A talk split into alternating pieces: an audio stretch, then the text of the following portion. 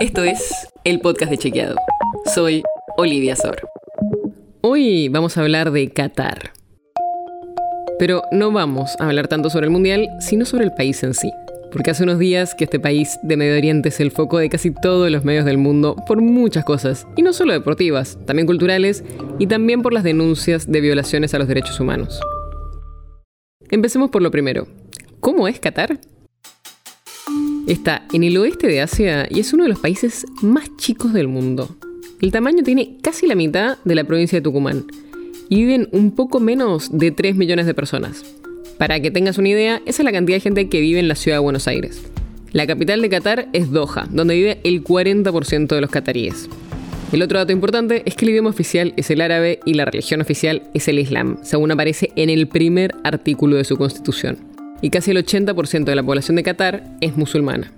Hoy en día, especialmente gracias al comercio de gas y de petróleo, es uno de los países más importantes de la región. Qatar es el cuarto país del mundo con mayor Producto Bruto Interno per cápita, el famoso PBI por habitante.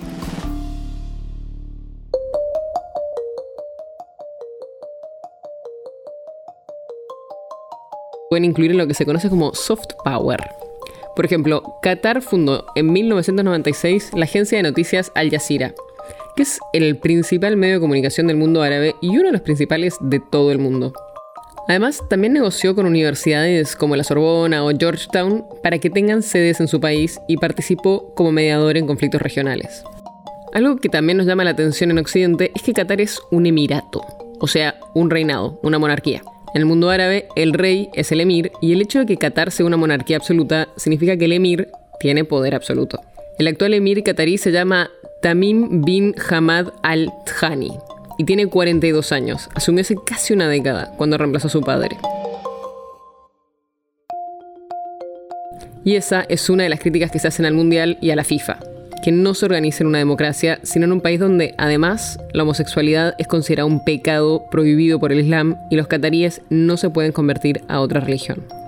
Además, hay una ley de familia de Qatar que establece que la esposa debe cuidar y obedecer a su marido. Esa misma ley aclara que la esposa desobediente se arriesga a perder su sustento económico. Por todo esto y varias cosas más, para la organización de Human Rights Watch, en Qatar hay un sistema discriminatorio de tutela masculina que niega a las mujeres el derecho a tomar decisiones clave sobre su vida. En los últimos años hubo algunos cambios, o por lo menos eso es lo que quisieron mostrar sus líderes. Por ejemplo, el año pasado hubo por primera vez elecciones, pero fueron para una asamblea consultiva o consejo consultivo.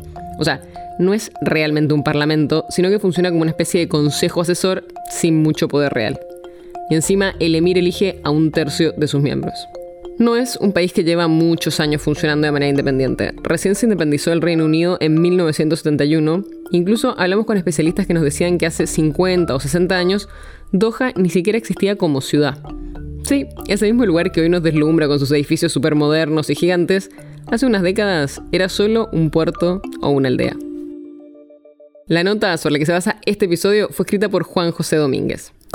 Si quieres saber más sobre esto y otros temas, entra a chequeado.com o seguinos en las redes. El podcast de Chequeado es un espacio en el que de lunes a viernes te contamos qué de lo que escuchaste o circuló es verdadero o falso. Te traemos datos para que puedas entender mejor las noticias. Si tienes una idea, algún tema del que te gustaría que hablemos en un próximo episodio, escribinos a podcast.chequeado.com. Y si te gustó este episodio, seguinos en Spotify o en tu app de podcast favorita y recomendanos a tus amigos. Es una producción de Chequeado, producción en colaboración con Posta. La producción está a cargo de Martínez Lipsuk y Sebastián Chávez. Y la edición es de Nacho Garteche. Yo soy Olivia Sor. Hasta mañana.